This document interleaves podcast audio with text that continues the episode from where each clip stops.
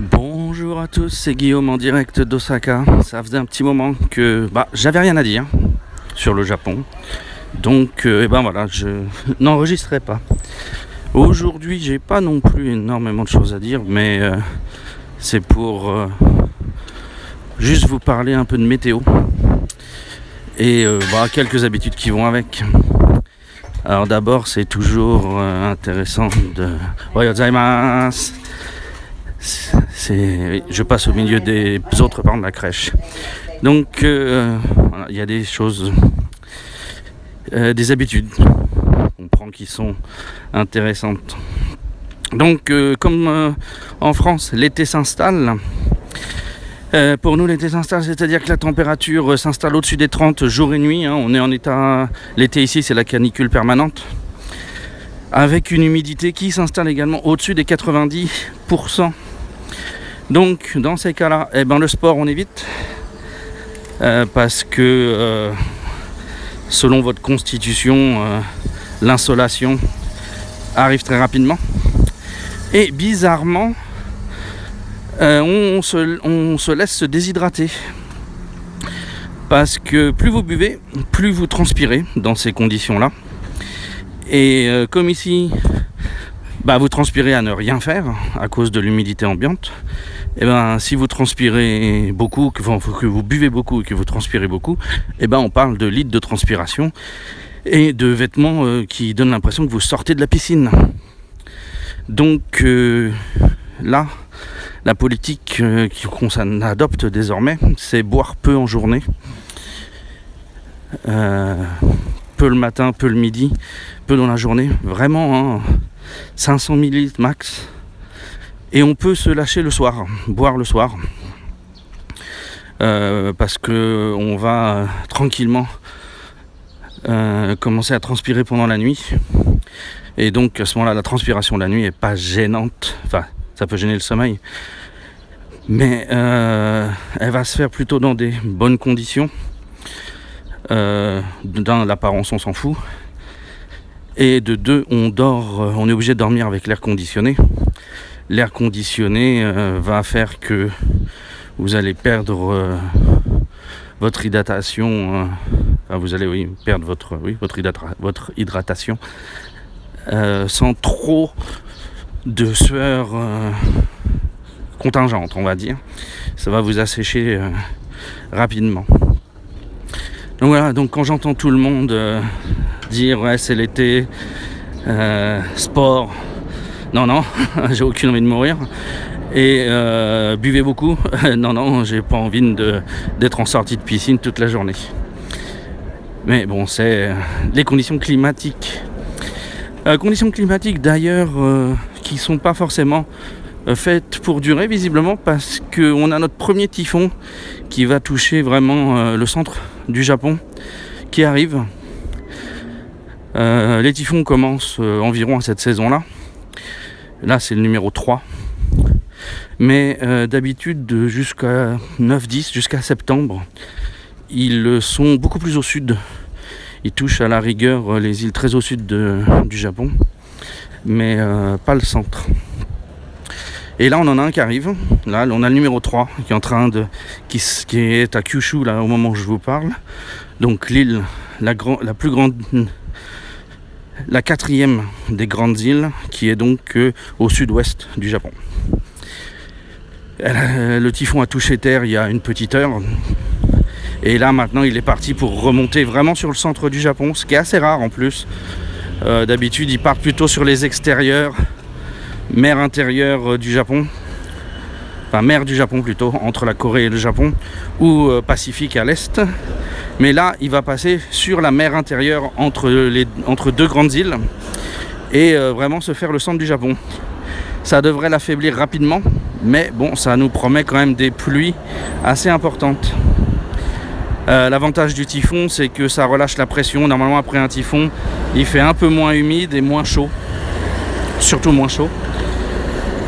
Euh, donc, euh, bon, c'est quelque part une bonne nouvelle, même si c'est vraiment deux mois en avance, techniquement, pour nous. Ça peut nous augurer d'un été euh, très contrasté ou court. Enfin, ce sera un été probablement un peu inhabituel. Sinon, qu'est-ce que j'avais d'autre à vous raconter? À part la météo, ben, en ce moment, nous, c'est juillet. Juillet, c'est pas les vacances. Juillet, c'est le boulot, comme d'habitude, dans une température, euh, dans des conditions assez difficiles. Alors, le Japon, depuis Fukushima, veut économiser de l'énergie. Donc pour économiser de l'énergie, on demande aux gens, surtout dans les sociétés, de mettre euh, la, température plus haute, donc de moins, de, moins pousser les airs conditionnés. Et donc, euh, en, genre en gros en passant de 26 à 28, quelque chose comme ça. Et donc pour que ce soit tolérable pour les pauvres hommes japonais, eh bien maintenant on a depuis une, petite dizaine d'années, donc ça, avait commencé avant euh, Fukushima, euh, le cool bees. Donc le cool bees, c'est incroyable. C'est la possibilité pour les hommes de ne pas porter de cravate et d'avoir le col ouvert au travail s'ils ne sont pas face à des clients. Quoique même maintenant, même pour certains qui sont face aux clients, c'est pas un gros problème. Et voilà, vous voyez un peu, c'est super les conditions de travail. Euh, le costume, hein, forcément de rigueur. Bon, quand vous êtes dehors, euh, hors boulot, vous pouvez euh, retirer votre veste. Mais comme ils sont tous en chemise blanche, je vous dis pas le bordel quand ça transpire, c'est immonde. Donc voilà, le pour permettre de réduire la facture énergétique, eh bien, les hommes ont droit au cool bise. Les femmes euh, n'ont le droit de s'habiller comme elles veulent, comme partout, comme d'habitude. Euh, simplement, au Japon, elles ne peuvent pas se découvrir euh, le décolleté et les épaules dans les bureaux. Donc voilà. Euh, ça permet selon de, ça permet selon le gouvernement, qui lui aussi fait le cool bise, de supporter la chaleur. Bien, toute, mais bon. Euh, lié à ça, euh, au Japon, surtout grâce à Uniqlo, eh ben, on a beaucoup de d'avancées, je dirais, au niveau des matériaux sur les fringues, surtout les fringues business pour hommes, où on a beaucoup de, beaucoup de pièces vestimentaires qui sont faites à partir de nouveaux tissus. Euh, des, tissus qui sont euh, plutôt issus du sport. Donc les tissus qui euh, permettent de sortir la transpiration, de, qui permettent au corps de, de mieux s'aérer. Et donc on retrouve ces, tissu-là, non seulement pour euh, les vêtements euh, non professionnels, polo, shorts, etc., mais aussi sur les vêtements professionnels. Vous avez des euh, costumes et des chemises qui sont en, en, tissus spéciaux pour une meilleure aération. Alors ça dépend, ils appellent ça euh, cool, dry, euh, cool bees, euh, dry bees, enfin, ils utilisent tous des noms différents. Mais c'est ces matières,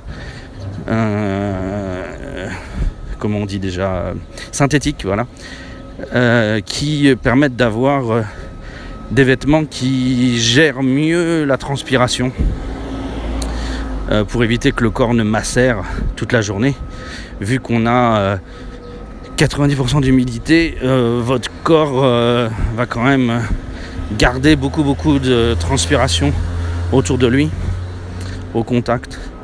Et donc, eh ben, ne va pas sécher facilement non plus.